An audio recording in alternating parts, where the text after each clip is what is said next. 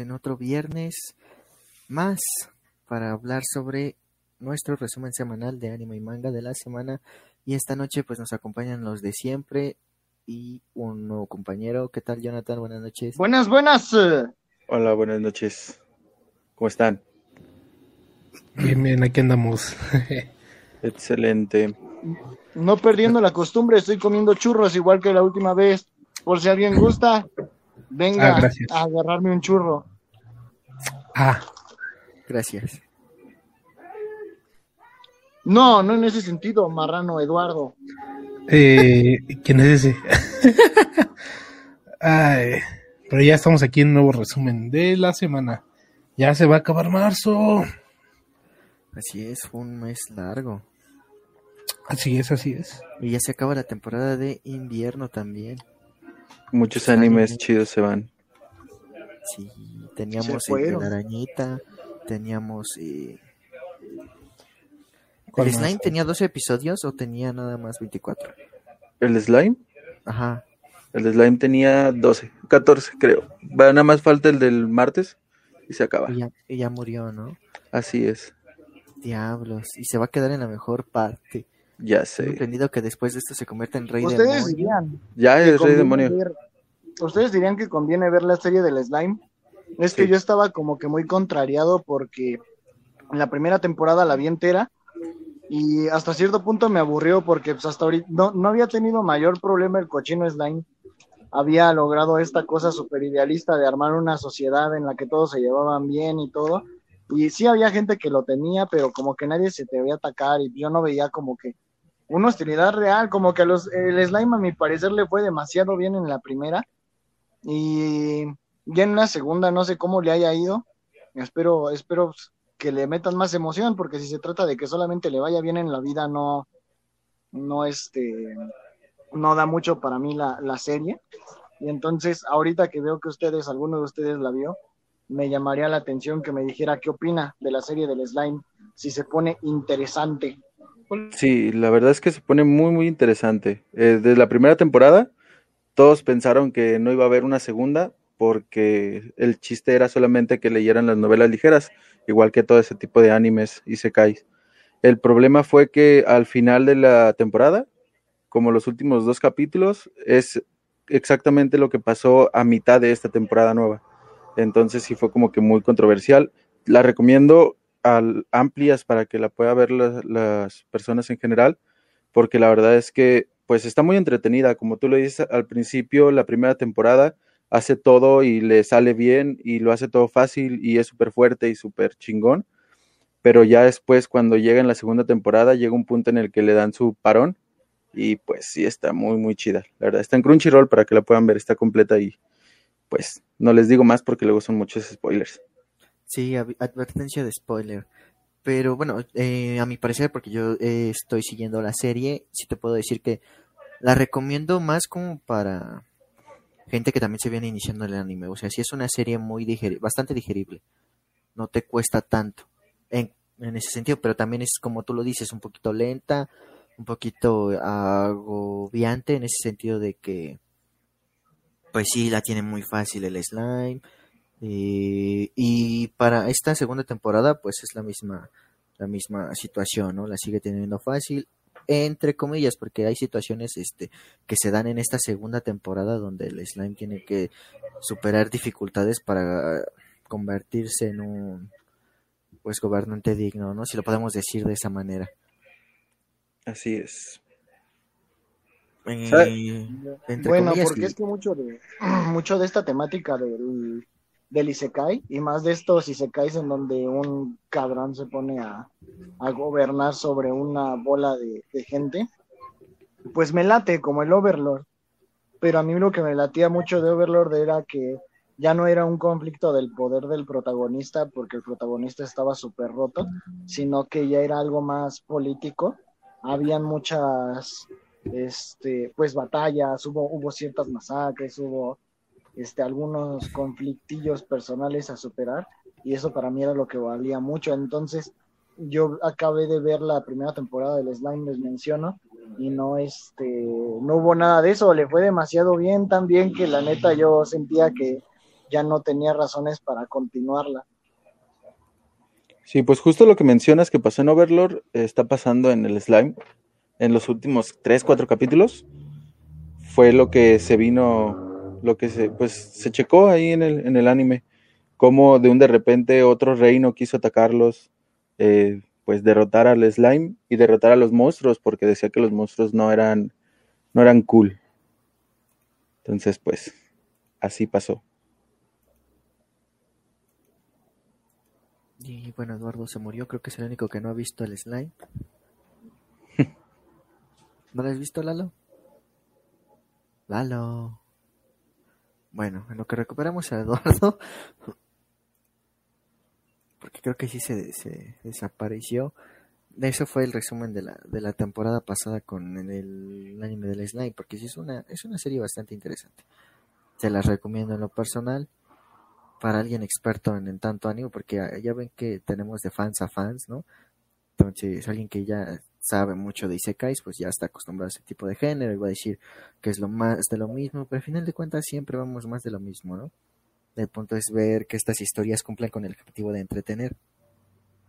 Y si hablamos de historias, pues tenemos Recero, ¿no? Así es. ¿Sabes? Pero Recero la segunda temporada ya no me, no me abrazó tanto como la primera. Sí, exactamente, me pasó lo mismo y como a la mitad de la primera temporada, bueno, al final de la primera parte de la segunda temporada, me quedé yo, porque se estaba haciendo muy tediosa.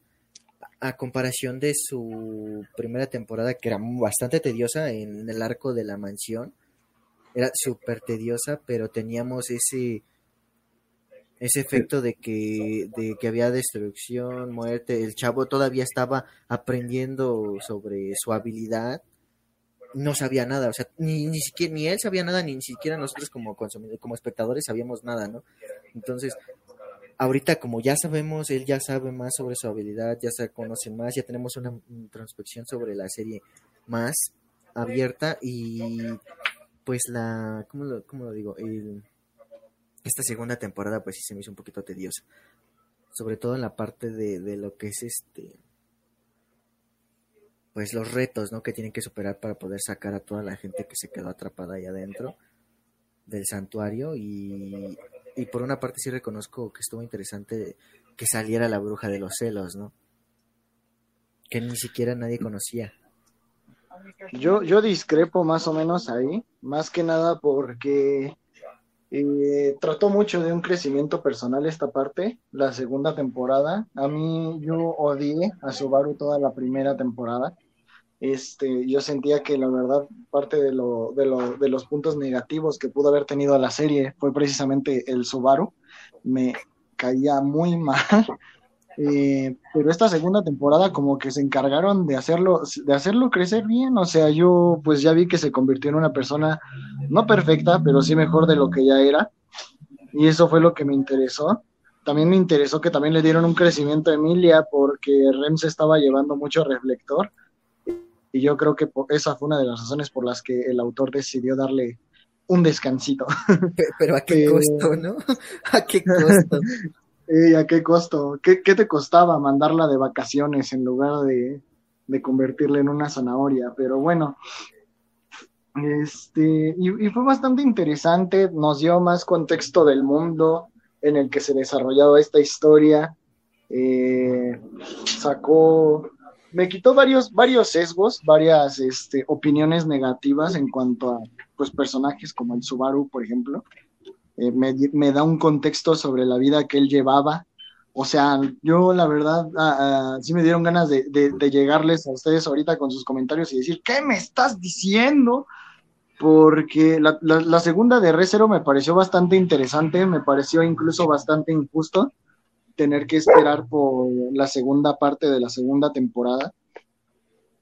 Yo hubiera deseado que se estrenara toda de manera simultánea, porque me quedé con muchas ganas por unos mesecillos de ver cómo se desarrollaba pues esta batalla contra los conejitos estos desgraciados que sí se lo echaron al plato más de una vez. ¿Qué onda con Roswell también? Este, cosillas así que para mí valieron mucho la pena y cómo se llevaron a cabo ahorita. Y pues la neta, para mí, Re Zero segunda temporada valió mucho la pena, diría incluso que estuvo mejor que la primera, para mí.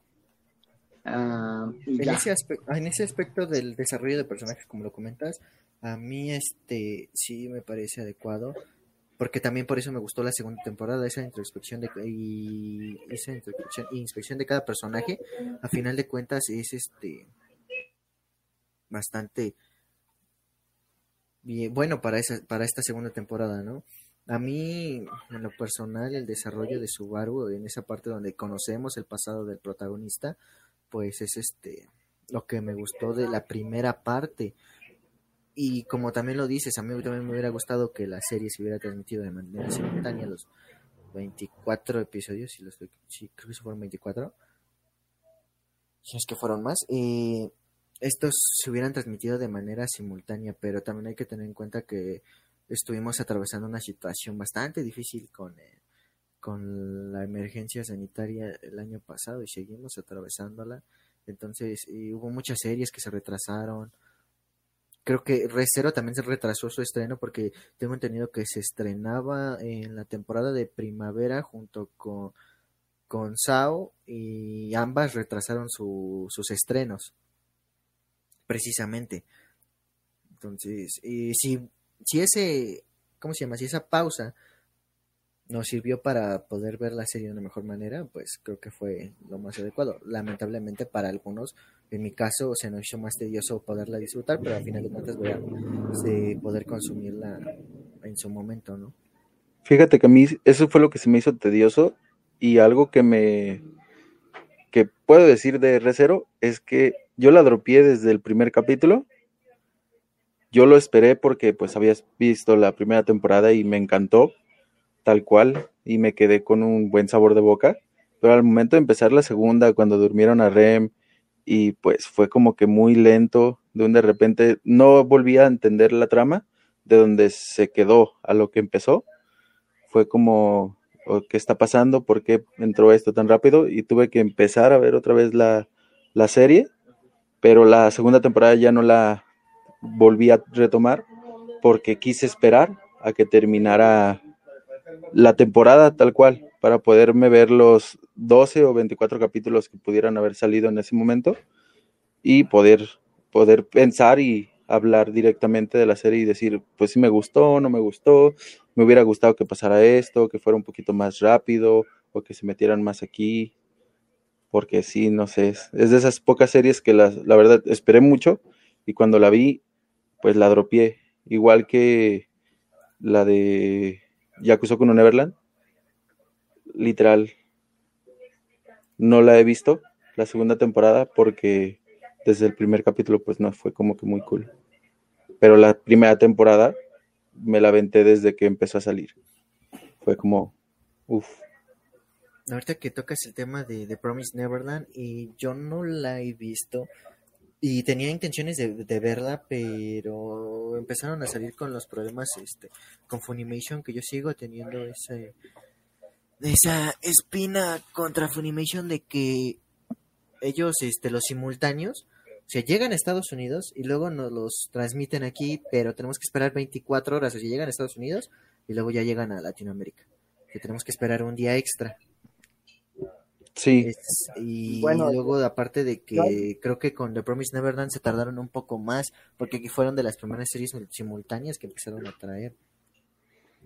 Sí, fue Yo muy. ahí, de hecho, como que la, como que la opinión, la esperanza, porque anime, anime Onegai no, este, no ha tenido un desarrollo muy favorable, espero que, que mejore constantemente, pero para mí en ese sentido fue como, como esperanzador, porque plataformas como Crunchyroll o Funimation tienen un retraso.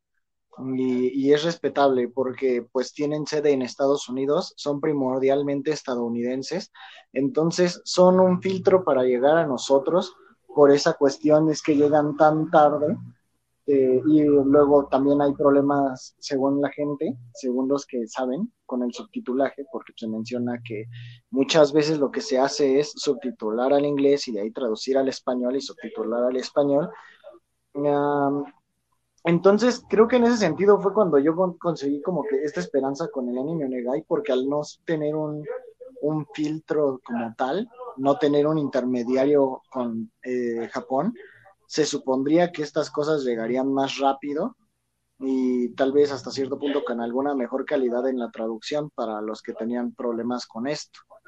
Este, se esperaría que en algún futuro este, series de este calibre llegaran a esa plataforma, si es que se puede, para pues para arreglar esto, o cuando menos que, que las plataformas chidas como Crunchyroll o Funimation este, nos tomen un poquito más en serio y saquen las cosas más, eh, más a tiempo aquí, que también prioricen hasta cierto punto aquí, porque hay mucha gente que luego piratea las cosas y una de las excusas que la gente tiene para piratear es que sale más rápido con los fansubs o demás.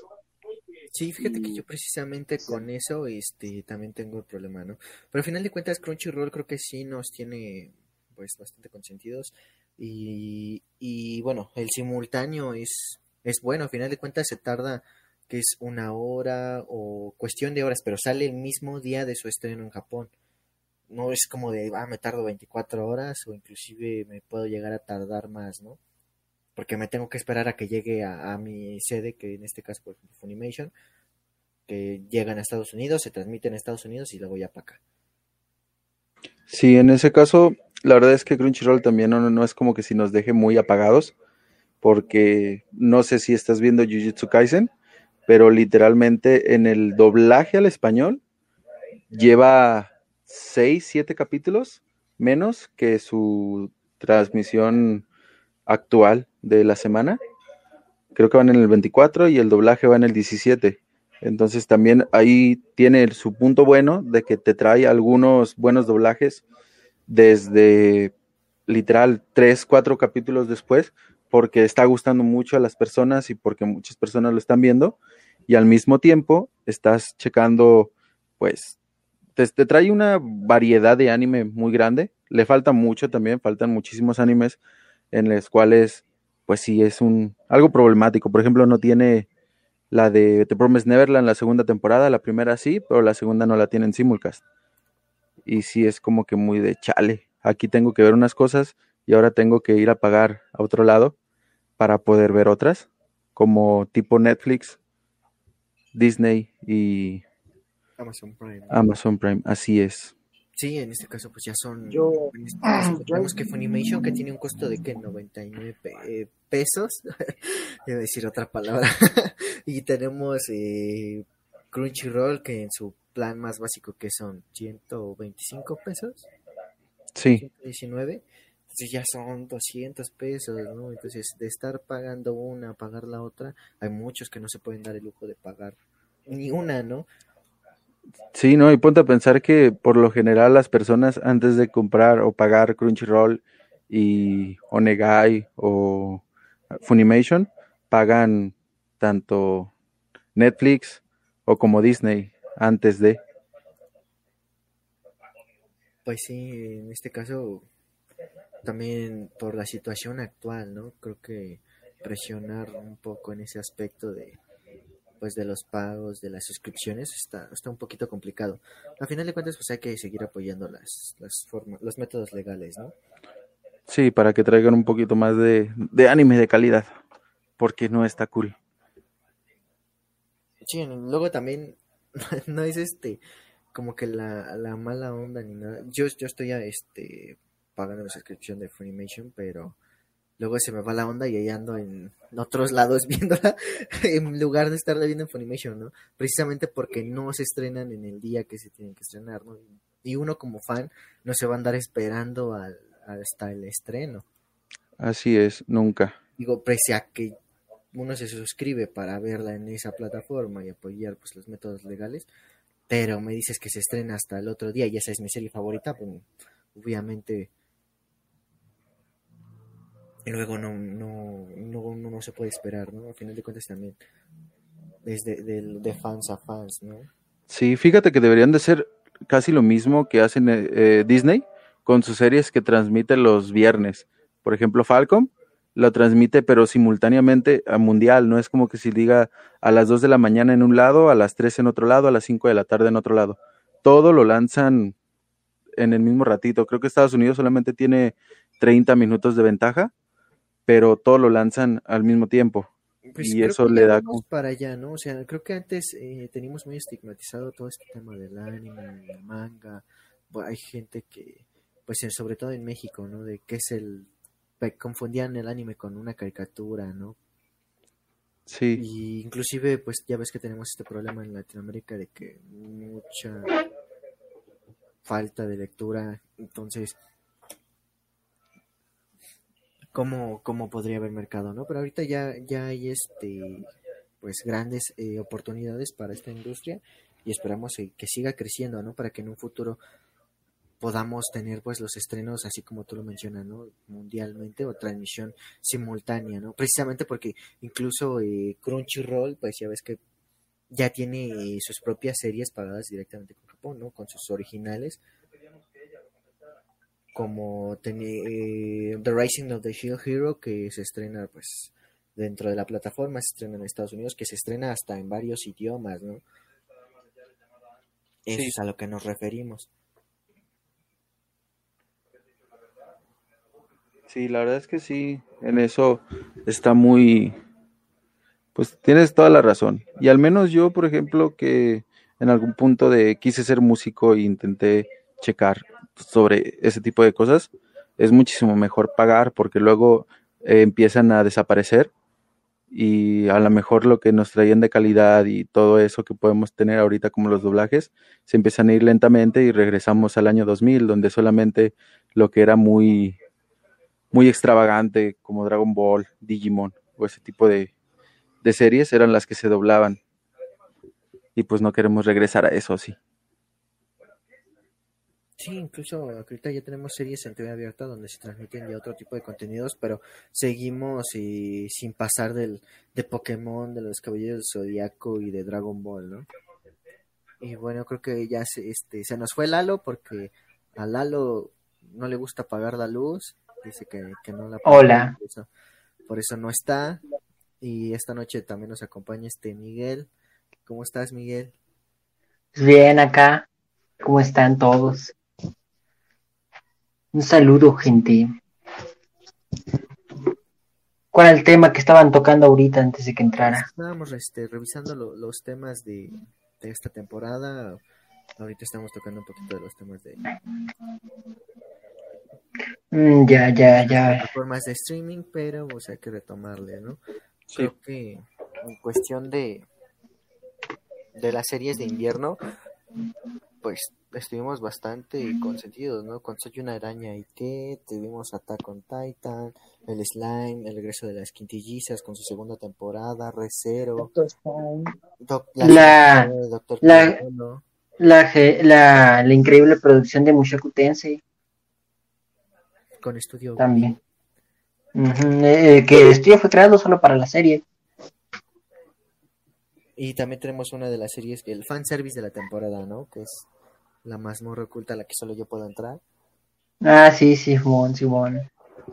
Aparte, pues ya todos los eso, las series que vinieron con Simuldub y así. De Bueno, hecho, hace, sí, hace rato mencionaba este James la- el tema de Jujutsu Kaisen y la verdad a mí me pareció un, un gran doblaje, todas las voces me encantaron. Enzo Fortuni para mí en- tuvo algunos desvíos con su voz, pero de Yo Me imagino que fue el tiempo en el que se acostumbraba después de su operación en su garganta. Porque si te das cuenta, después del parón que hubo en Jujutsu en el doblaje, en el siguiente parte el doblaje mejora por parte de él. Ah, Bueno, debería checar este rollo. Porque sí, o sea, yo notaba algo rarillo en Enzo Fortuni. Este, eh, se escuchaba como que le daba un, un tono como hacia abajo a la voz del Yuji que hacía que sonara como, como que hablaba, no sabría decírtelo, medio mencito. y entonces, este, pues yo lo seguí escuchando, pero todas las demás me encantaron. Y yo hubiera escogido a Arturo Castañeda para la voz de Majito, tal vez, pero aún así el cast que fue elegido me pareció bastante apropiado y pues, he disfrutado hasta ahorita bastante del doblaje y me gusta mucho que se tome como como que la libertad, la, pri- la priorización en ese sentido de Latinoamérica, como para sacar un Simuldub, que claro, esto viene del hecho de que pues, están compitiendo contra Funimation ahora. Pues, Sí. pues, pues, pues sí es verdad, desde, desde hace bastante, desde prácticamente inicio del año pasado, se han venido dando simuldubs antes de esto, pues que eran contados los casos y eh, que llegaba a haber de- temas del simuldub y pues, ya actualmente está más estandarizando esto, ya sea con el tema de Funimation o, o, o mismo Crunchyroll, o de vez en cuando empresas como Viz Media con el simuldub de Yashahime o o otras otras cosas que se doblan en simultáneo, no solamente por parte de estas dos. Que también teníamos Attack on Titan en simultáneo. eh, para esta temporada también tuvimos eh, Soy una araña y qué. Y teníamos, ¿qué otro doblaje? También el de La mazmorra, la única. mm, La mazmorra oculta a la que solo yo puedo entrar. Teníamos, eh, ¿qué otro doblaje? Ah, bueno, el estreno. La mazmorra oculta también tenía Simuldub. Sí. Se anunció con, con doblaje simultáneo. Chale, banda. Pues perdónenme aquí, perdónenme bastante, pero a mi parecer Crunchyroll tenía mejores series a las que les pudo haber hecho el Simuldub que la mazmorra oculta. Sí, creo que aquí muchos estábamos esperando un doblaje para Re Zero, ¿no? En esta segunda temporada. Pues yo, yo la verdad no creí que fueran a hacer el simuldub, porque pues si la, para la primera parte del doblaje de la serie no lo hicieron, pues no, no pensaba que lo hicieran para esta. Me imagino que, que por el tema de la pandemia de, del año pasado, eh, como saben, los doblajes se, se retrasaron y pues fue cuando estaba en emisión en ese momento no se grababa en México.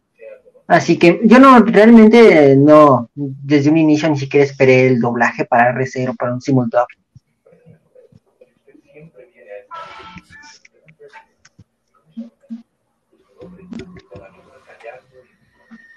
De, de entrada.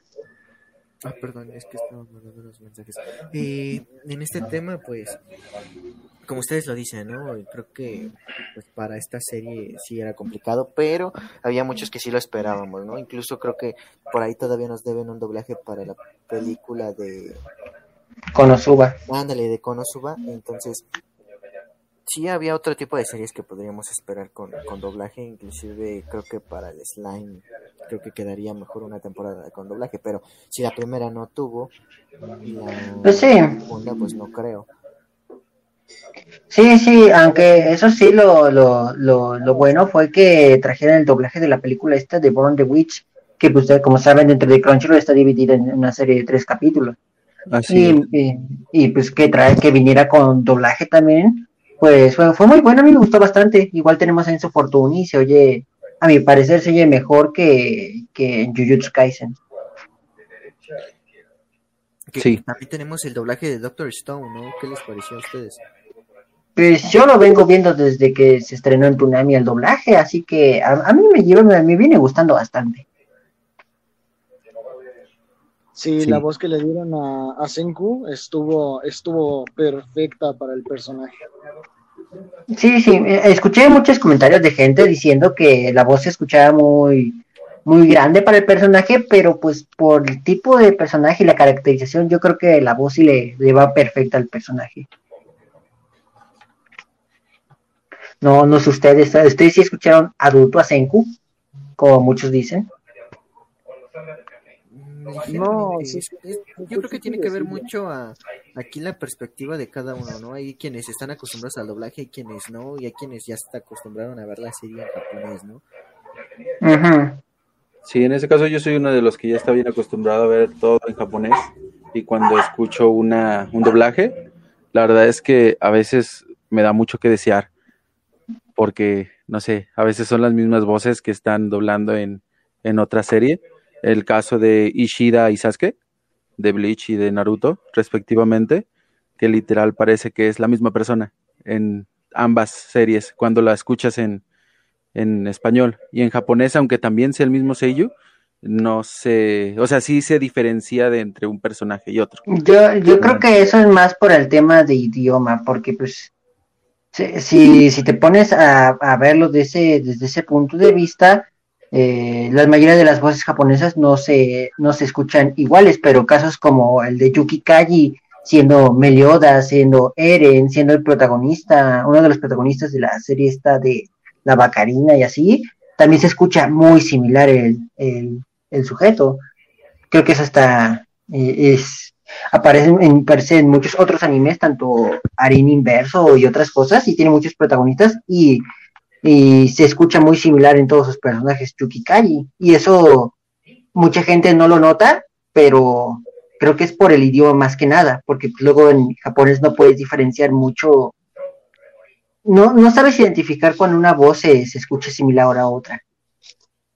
En eso sí Yo lo que diría también que tiene que ver con los arquetipos de cada personaje, porque dentro de sus grupos específicos, Sasuke, Uchiha e Ishida ocupan el mismo rol, y creo que hubiera sido lo mismo que si le hubieran dado igual a este actor de doblaje, a Megumi en este en Jujutsu Kaisen.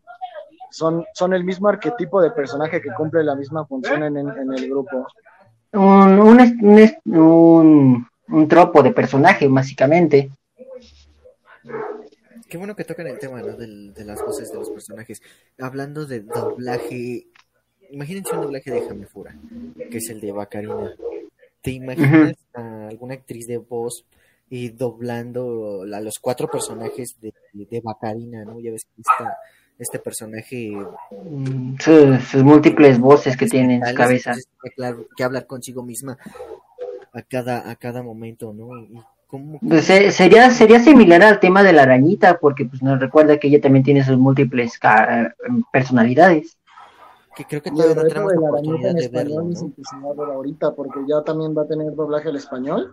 Así que vamos a ver cómo lo maneja una actriz de voz este, en español, creo es mexicana, no tengo bien entendido la nacionalidad de esta, pero a ver cómo maneja el interpretar a un personaje con cuatro diferentes personalidades, por así Mm, No he visto cap- los capítulos recientes del doblaje de la arañita, pero creo que ya llegaron a esa parte donde aparece la primera personalidad en el doblaje, creo.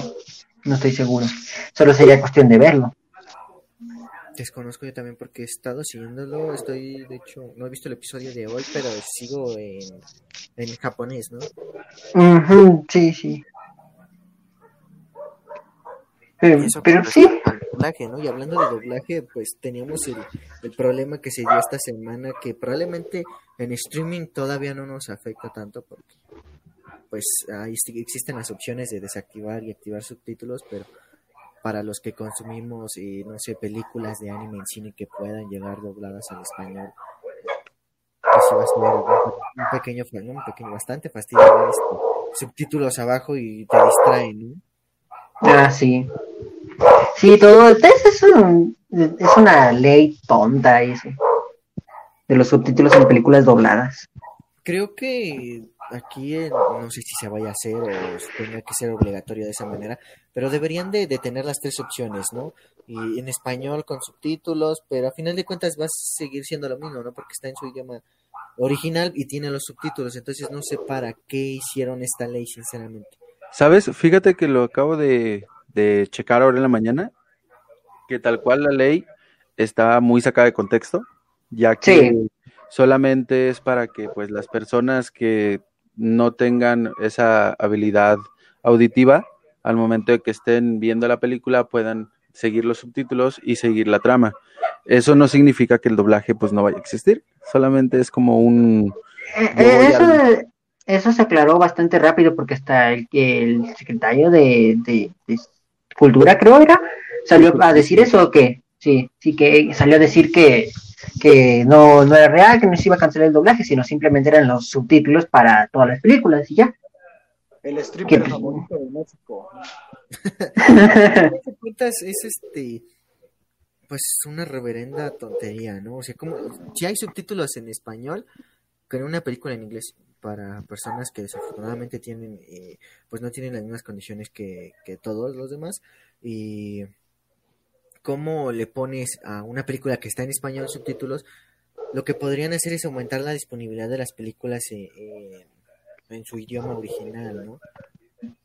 Porque incluso hay cines que no le dan preferencia a películas en, en idioma, bueno, con su idioma original, ¿no? Puro con doblaje y si ponen este películas subtituladas, ponen en horarios muy cortos, ¿no? No le dan el mismo alcance. Creo que ahí tenemos el, el primer problema. Yo creo que lo, lo ideal sería que tanto para películas subtituladas como para películas dobladas se le diera el mismo número de salas. Porque ya también tenemos otro problema, ¿no? Que es la, distribución. del día, al final del día los cines van a hacer pues una cuenta, vaya un control de cuántas salas realmente necesitan esta demanda gubernamental y lo que va a suceder es que dependiendo del número de personas con esta discapacidad este, auditiva que asistan al cine, va a ser el número de salas que van a poner. Y si, nece- y si tienen un mínimo para exhibir en el cine, va a ser ese mínimo con el que van a cumplir. Y realmente esa ley se habrá hecho por puro compromiso. Realmente no Ujú. saben si el cine no recibe suficiente gente con discapacidad este, auditiva. Ahora también, algo que se hablaba mucho es de que se beneficiaba uno y se, se beneficiaba a unos y se perjudicaba a otros, porque durante el tiempo en el que esta ley se malentendió bastante, que se creyó que se iba a prohibir el doblaje, muchos también salieron a defender y a decir que, ok, este, estás apoyando a las personas con discapacidades auditivas, pero también entran a las salas de cine personas con discapacidades visuales y su único acceso a las películas es vía el vía audio.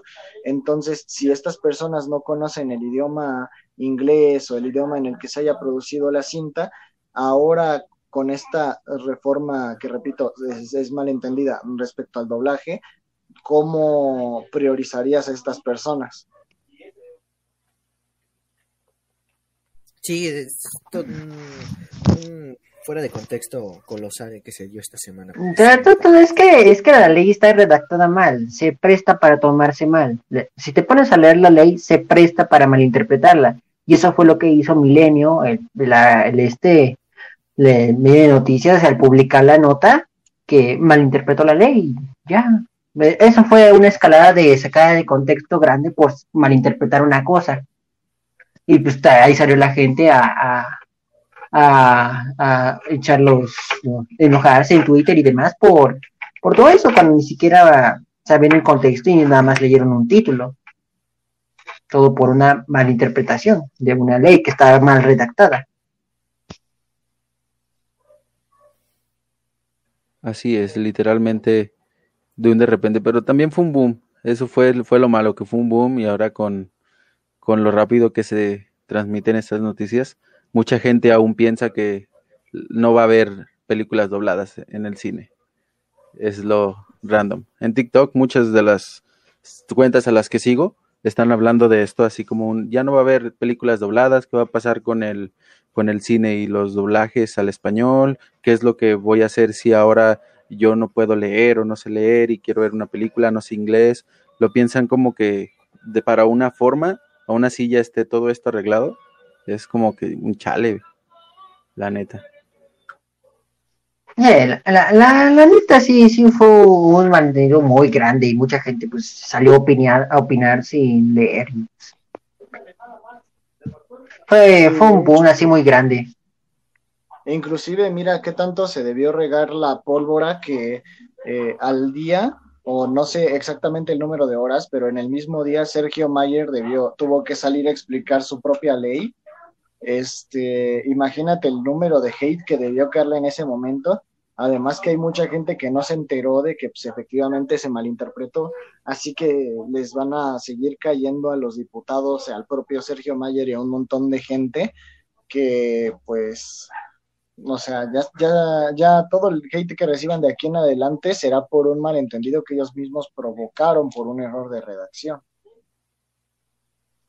Sí, o sea, pues básicamente ellos, ellos por no saber redactar mal se provocaron ellos mismos todo lo que pasó y pues como, como bien dijeron, la primera noticia de que según el doblaje había sido prohibido, todo mal redactado y así, fue mal interpretado, fue un boom, se hizo viral, la gente habló en YouTube, en TikTok, en Twitter, en Facebook, en muchas partes, se hizo un tema viral y tendencia, pero no se hizo de igual manera el, el decir que, la, que no era así. O sea, todo, si te das cuenta, no se habla de la misma manera eh, el decir que la, la, ley no prohíbe el doblaje, solamente se, se mantiene la, la, historia de que el doblaje se prohibió o cosas similares. Realmente no se hizo de la misma manera viral hace lo que realmente es. Sí, yo por un momento pensé que ya no iba a poder yo ver mis películas, este, anime favoritas con, con doblaje, ¿no? Y ahorita ya, ya cambiando un poquito el tema, pues, ¿qué opina, no? De los estrenos que van a llegar a México, ¿no? Que es Violet Evergarden, que ya lo tenemos a la vuelta de la esquina. Es este primero de abril y también tenemos Kimetsu no Yaiba que mucha gente estaba esperando y, y creo que sí, sí va a llenar salas, ¿no? Si de por sí con, con la trilogía de Fate fue una bronca encontrar boletos, yo ya no encontré y no pude ver la trilogía completa. Mm, ya. Respecto, a Violet, yo creo que aquí voy a estar este, eh, entrando en discusión con el, o bueno, en, tal vez en un, bueno, vamos a estar de acuerdo, el buen amigo Anidup y yo, este, está en que es algo muy gratificante poder verla, pero al mismo tiempo es algo muy triste. Yo amo esa serie, me, me encantó. Eh, y una de, uno de mis más grandes alegrías fue poderla ver en Netflix, verla doblada y que el doblaje igual me transmitiera el mismo sentimiento que la japonesa, me hizo llorar igual, me hizo sentir igual.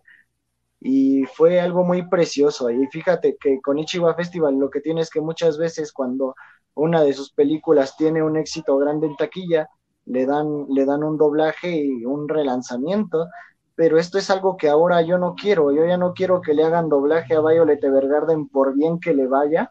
Ya tengo mis boletos, por cierto, el pues- primer día, la primera función. Yo ya no quiero que le hagan doblaje porque el año pasado, durante febrero, tenemos esta noticia toda, toda triste y, y fea de que la persona que le da voz a Violet, Andrea Arruti, de unos 19 años de edad, pues fallece y yo siento que ya nadie más le puede dar su voz a Violet pues, pues con eso de Violet, no sé cuál es la primera película de Violet de Vergarden cuando fue agregada a Netflix. La voz que utilizaron fue una que ya había reemplazado a Andrea en un capítulo. En un capítulo ella no puede interpretar a Violet y la y pusieron otra actriz, creo que es el episodio 9. Y para la primera película ella la, ella la interpreta. Ya en este en el doblaje producido por Netflix. Y me imagino que así llevarían para la segunda película, llamar a la misma que ella la había reemplazado precisamente ese tema, ¿no? Porque la distribución por streaming la maneja Netflix y exactamente creo que el doblaje le pertenece a Netflix. ¿no? Sí, el doblaje es producido por ellos. El doblaje lo pagan ellos, lo mandan a un estudio y todo es de ellos. Con Ichigo nada más manejaría la distribución en cines. Sí, ellos solamente manejan en cines. El doblaje como tal de la, de la segunda película, como el de la primera, va a correr a cargo de Netflix. Y lo más probable es que mantengan la voz que tuvieron en la primera película y la, y la misma que eh, estuvo dentro de la serie, que la re- reemplazó a Urruti en el episodio 9 de la serie. Y, y así se va, así se va a mantener en cuanto a todos los contenidos de Violet Evergarden, lo que decida lanzar Netflix. Así es, y todavía Bueno. seguimos esperando el, el doblaje, ¿no? Que para este primero de abril, porque ya está disponible en Funimation, pero en Netflix todavía no está disponible la serie de Kimetsu no Yaiba, ya cambiaron Ah, sí. al doblaje. Buen doblaje, 10 de 10, me lo estoy aventando justo ahora. Ah, sí, el doblaje, uff, increíble el doblaje de Kimetsu. Sí, sin problemas puede ser de los mejores doblajes, el mejor doblaje del año junto al Steins Gate, el- la serie Steins Gate Zero. Cualquiera de esas dos puede ser el mejor doblaje del año. Cero llegó a estrenarse este año, sí, ¿verdad? Sí, se estrenó en enero. Otra vez vamos a tener problemas ahí en esta moda. Esto va a estar difícil. Sí, la, la Gate Zero se estrenó en enero y, y por el de febrero se estrena en Estados Unidos Kimetsu no Yaiba con su doblaje. Muchos lo vimos con VPN, usando Netflix y VPN. Pero espera, ¿Y Gate, esta es este spin-off, ¿verdad? Mm, No, es lo que es la historia, es la historia que ocurre. Ves que al final de la primera Steins Gate aparece un video de aparece un video, aparece un video de, de, de Okabe del futuro diciéndole, explicándole a Okabe del presente lo que tiene que hacer y engañarse a sí mismo. Ajá. Para entonces eh, esta serie te explica la historia de ese Okabe del futuro, el que manda el mensaje al pasado. Un, un invitado, bueno, ¿alguien nos está viendo? Sí, creo que sí. Ah, mira, está un Egai ahí en los comentarios. Ay, me dio penita. ¿En qué estábamos? en, el, en el doblaje hermoso de Kimetsu y el de Steins Gate. Sí, también, bueno, hablando de, de, de, de doblaje de Kimetsu, me lo voy a aventar, pues yo creo que este fin de semana, precisamente porque ya Es- una- de ver ese, ese episodio donde Tanjiro hace pues una jugada magistral, ¿no? Contra una de las lunas. Mira, allí, allí en los comentarios, este Max eh, confirma mi comentario, Steins Gate 0 y Kimetsu ve estos doblajes del año. De hecho, hablando de esto de los bestos doblajes del año, tendría una pregunta que hacerle, señor Anidú. Este, A ver. Yo aquí tengo, tengo, un- tengo un asunto con una persona cercana a mí, Tú muy dale, cercana, dale. tan cercana que podría decir que está a mi lado prácticamente. Este, y es el de cuál es el peor doblaje, el doblaje más desgraciado que se ha visto en este año. Yo tengo mi propia opinión. Pero me este gustaría año, que- Este año, este año, ¿no?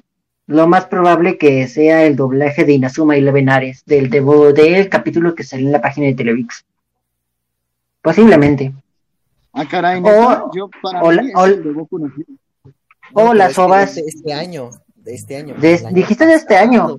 La- las ovas de My Hero llegaron hasta este hasta enero, casi inicios de enero, y pues eh, las, las ovas se tienen una mejoría en cuanto al doblaje. No es mucha, pero sí mejora. Pero estamos hab- hablando así en general, de contando lo que se estrenó en diciembre del año pasado, pues sí, sí vendría siendo My Hero Academy. Si juntamos todo lo que se estrenó en 2020, yo pondría sobre de My Hero un peor doblaje, que sería el de Genkan Shoujo no Saki-kun, estrenado en Netflix, doblado en Argentina.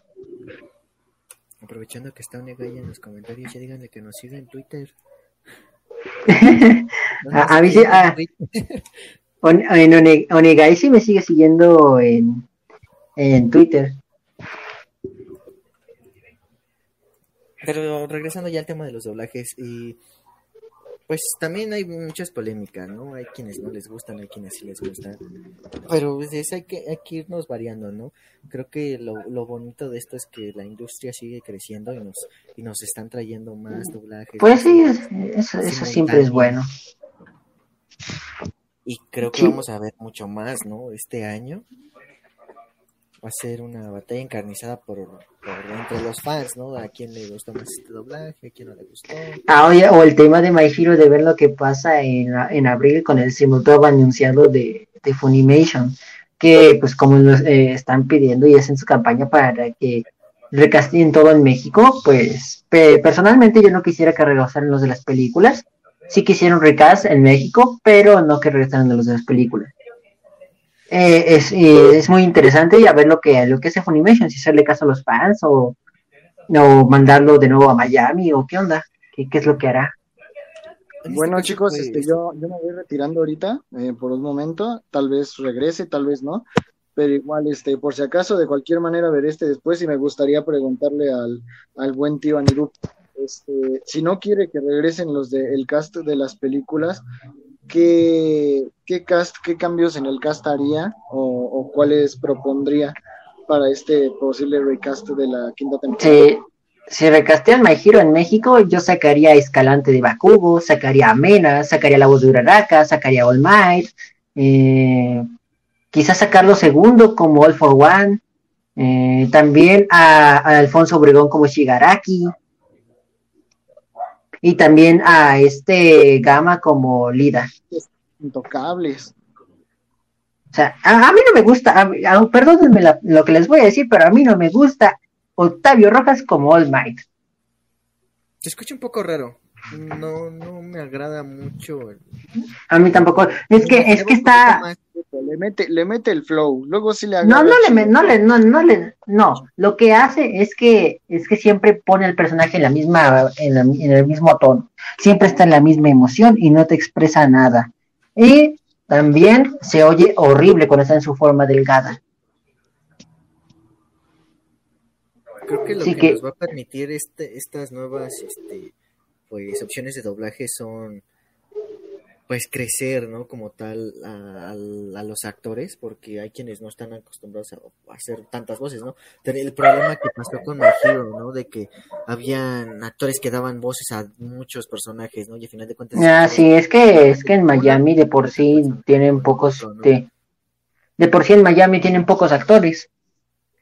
también es ese tipo de cosas. En mi caso, como yo no sería como que su público objetivo, porque a mí en lo general no me gusta el doblaje y si me gusta, solamente es para ver algunas series con, pues, con la familia, pero o si lo llego a consumir es precisamente por ese por ese aspecto.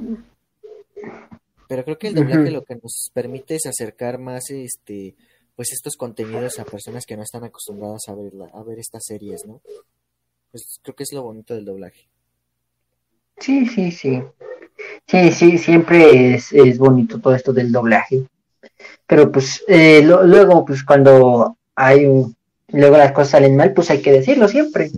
Pues para, uno paga y pues tiene que exigir calidad. No para algo gasto mi dinero en monos chinos. Sí, claro, pero también es como, como lo, de- lo mencionamos en transmisiones pasadas, eh, incluso con los temas con, con las plataformas de streaming. Si nos vamos a quejar, hay que quejarnos de una manera responsable. Con cabeza, quejarse con cabeza. ¿Quién importa que, que estés insultando a la gente tú solo en tu propia cuenta, pero tener que arrobarlos o etiquetarlos? ¿Qué onda? Sí, ¿no? O sea, y también hay unos que de plano se desconectan, porque también hay de fans a fans, ¿no? De, ¿sabes qué? Ajá. Pues, no me gustó lo que le hiciste a mi personaje y van a soltar amenazas de muerte y eh, como que se pasan, ¿no? O amenazas en general, ¿no? Sí, sí, sí. Sí, Como fíjate- lo que pasó. ¿Eh? No, fíjate que en este caso, sobre los doblajes, como lo mencionan, hay muchas veces que sí, los doblajes, pues no es tanto como para pues decir que está bien o que está mal, solamente hay que disfrutarlo. Te lo están trayendo a ti. Mm, no. Sí puedes quejarte, sí puedes decir que está mal porque estás pagando.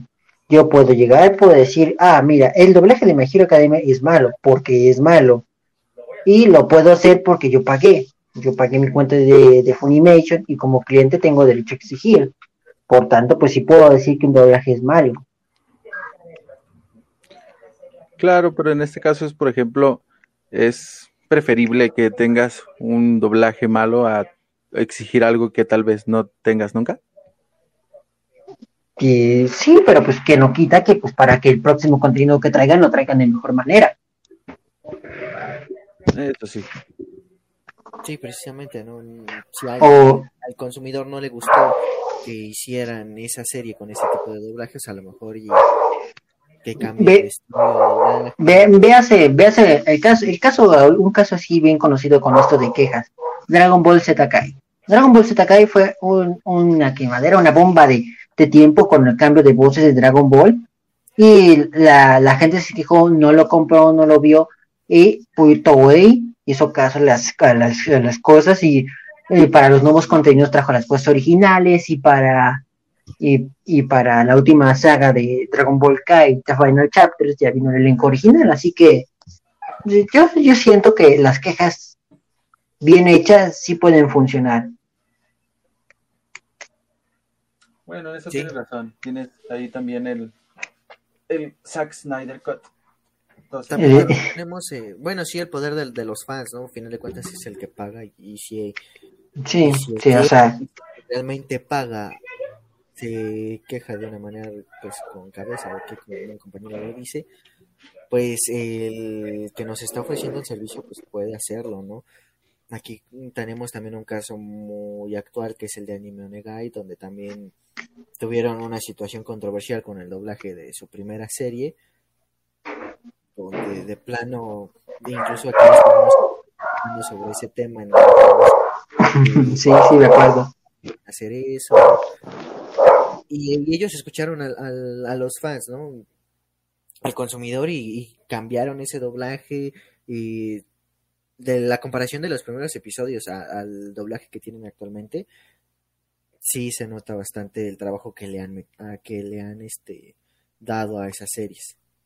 Sí, se- eh, es que pues cuando un- uno se queja, se queja y se queja con cartera, pues puede, puede exigir. Porque pues qué más da que te estés quejando de un doblaje cuando lo vistes en Facebook. sí. Es, es como los que piden Gintama a Panini, ¿no? Ah, sí, Ese es un clásico, es un clásico. imagínate, imagínate pedir, pedir un manga que, que hasta en Francia se publica solo un tomo al año. Es lo, es lo mismo que, que les comentan igual, creo que con Ichiwa, las chicas de Konichiwa y los chicos de Konichiwa, de que, que creo que les pidieron Gintama, trajeron Gintama y dicen que creo que casi nadie fue a ver Gintama. Es lo que digo, o sea, te, quéjate y pide las cosas con cartera en mano, porque pues, si no nadie te hace caso. O sea, para, para algo existe el dinero, para pagar y exigir. En efecto. Me voy a quejar porque Funimation no trae las series al mismo tiempo. Si ya los está trayendo, casi todos todos los simulcasts van a estrenarse al mismo tiempo que en Estados Unidos. Esperemos. Porque la temporada Pues ya la- como Shoku Tensei. Yo esperándolos el domingo y me llegan hasta el lunes. Pues sí, a- a- ahorita, si, si te diste cuenta, en todos los anuncios dicen tal día y es el mismo día que en Estados Unidos. Solamente, es básicamente el mismo tweet, pero traducido. Es la fecha, la fecha anunciada es el- Ahora sí son simulcasts y ya, ya no un delay casa, como dirían algunos. Delay cast. Sí, sí, sí. Delayed Cast. Chale. Ah, pero pues, a- así está el tema. Pues a ver qué, qué, qué nos trae ahora Crunchyroll con sus próximos simultados o Funimation con, con los que ya tienen anunciados, BS My Hero o Fruit Basket.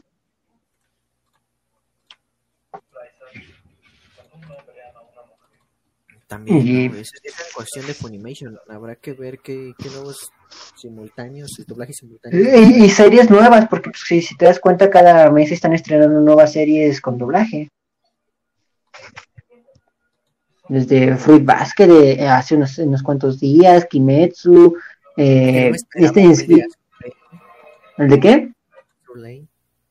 Ah, ah, ya, ya, ah, eso doblaje, sí, ah, mira, ese es un mal doblaje del año al que me preguntaba hace rato, me preguntaban hace rato de que un doblaje malo de este año, pues ahí está Surlane.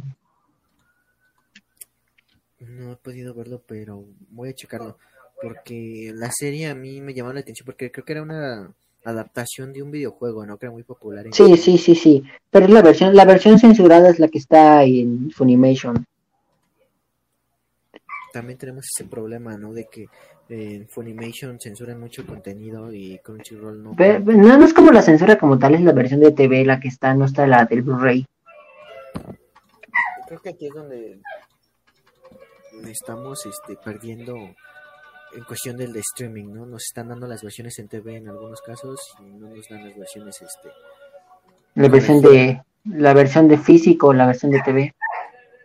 La, ver- eh, la versión de Blu-ray, que es la que pues, por lo general ya tiene las correcciones de animación, la cero censura y demás. Sí, que en muchos falta mucho. que bueno, que es para am- ampliar las ganancias, ¿no? Para que la gente vaya y compre las ediciones físicas, pero luego uno va y para buscar unas ediciones Mm. físicas, por ejemplo, en México es, es muy difícil encontrar una versión física y si encuentras una versión física es en Amazon y las encuentras en inglés. Pues, está. pues sí, las, sí, pues de cosas físicas de Funimation que ahorita que tengan doblaje, yo recuerdo solamente el primer DVD de Nanatsu no Taisai. Ya de ahí en fuera creo que solo son contenidos de Cima. Espere. Sí, ¿no? con, con, lo, con las series de Evan, con las series, con las películas de Evangelion. ¿Creen que salgan en español o tardarán La, mucho? la película, pues, hay que esperar a ver este si llega a México, porque pues creo que no mm, apenas llegó a Japón y sería bueno ver si si llega a México. Creo que es una película que sí tendría que llegar a México. Mm, sí, sí. Y, pues bueno, ahora lo, lo que se nos viene más pronto ahorita son los estrenos de Netflix de anime. Así es, en abril. Que también la plataforma que teníamos bien olvidada, que nos disculpen los de Arcade Media, y los estrenos, ¿no? Que acaban de confirmar con Ah, lo de Nifes. que son Cinco. 5 centímetros por segundo, que de hecho lo confirmaron antes de que hiciéramos la transmisión. Ah, Hace, hace ratito, se lo confirmaron creo que a las 7, 6. Sí, justo antes lo confirmaron. Sí, 5 centímetros por segundo, Maquia y este una película de Makoto Shinkai que no me acuerdo cómo se llama. El lugar prometido. Esa.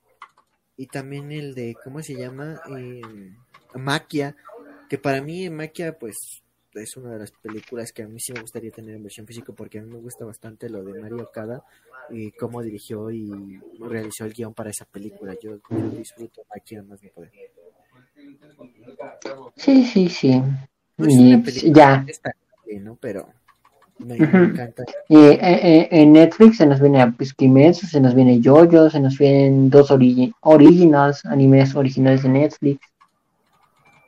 Y, pues, y con Jojo's nadie sabe si vendrá con doblaje, que pues para los que no saben lo retrasaron creo que para el 26 de abril. Que estaba anunciado para el 8 y lo retrasaron hasta el 26 creo. Que no llegue, ¿no? Incluso. Ujú, Pero pues, bueno, pues, casi, casi todas las cosas que pasan próximamente tarde o temprano llegan. Véase Food Wars, que pues, prácticamente desde febrero de 2020 estaba anunciado y llegó hasta noviembre. Eso sí. Así que pues ta- tarde o temprano va a estrenarse Yoyos. Ahora si vendría con doblaje o no, pues quién sabe, nadie lo sabe, ciencia cierta. También Evangelion, yo creo que tarde o temprano se va a estrenar aquí en México, ya que está en Ujú. ediciones físico. Las de que sacó Sima. Y yo ahí tengo mis DVDs de la 1.1, la 1.11, 1.2.22 y 3.33 de las películas.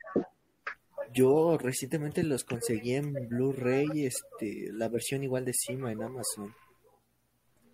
Sí, Sima tiene varios contenidos con DVD, las veas las películas de Dragon Ball, este Megalobox con el doblaje que está en Netflix, creo.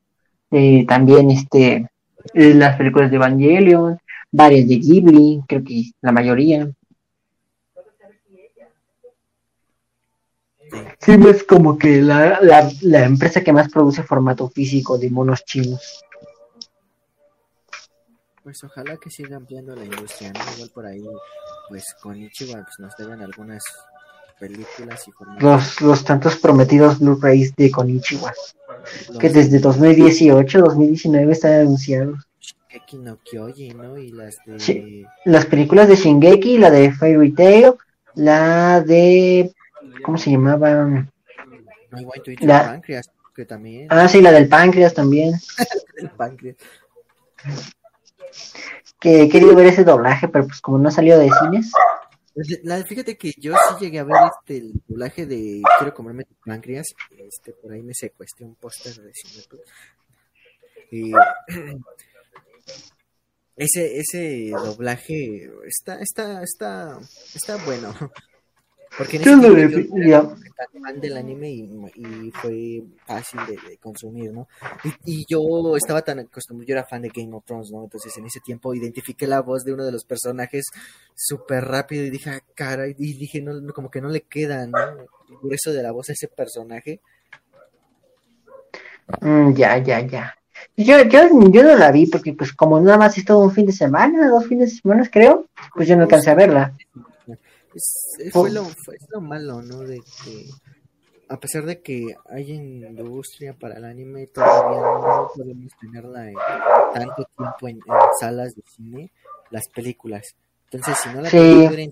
ya nos valió porque luego ya ni formato físico lanzan aquí. Ajá.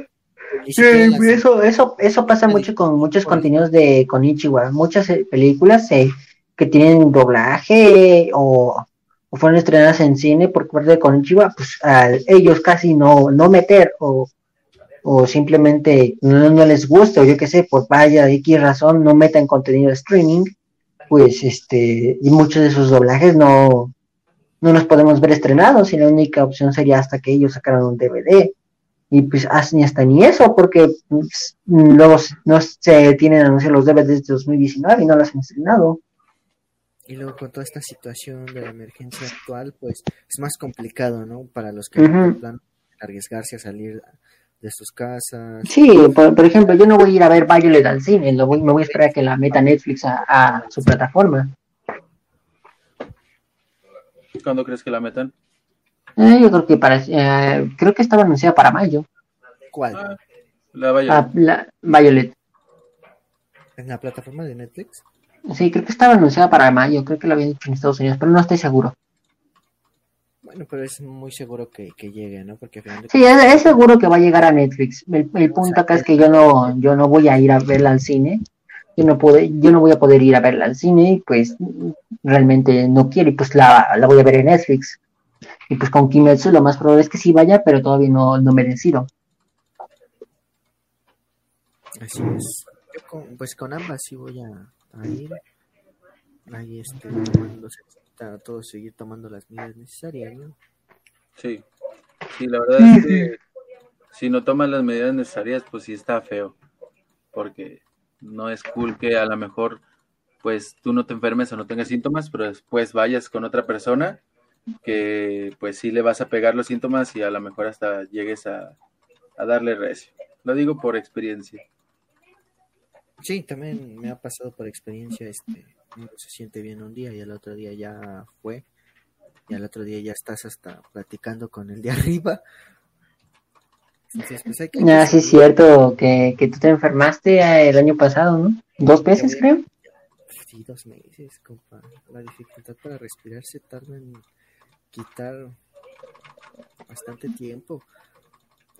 Me acuerdo que me daba hipo y, y ahí sentías que ya estabas hablando con el de arriba y nada más por la dificultad para respirar, ¿eh? Ahora que a mí sí me dio toda la semana la, la fiebre, no, sí, es, es un tema, es un temazo. Pero bueno, creo que esto sería todo por esta transmisión. Muchas gracias a todos los que nos escucharon en este nuevo, nuevo capítulo. Vamos a estar aquí transmitiendo todas las semanas, los viernes a las 8. Y dependiendo de su apoyo, pues ya vamos a estar ampliando las transmisiones otro día. Y sobre todo que podamos reunir al equipo, ¿no? Sí, porque pues ve, yo soy nuevo. Ah, sí. Yo, yo, yo aparecí, yo aparecí casi media hora después. Sí, aquí, aquí es importante, ¿no? Pues muchas gracias a todos y nos vemos en la siguiente transmisión. Muchas gracias. Bye. Chao a todos, chao.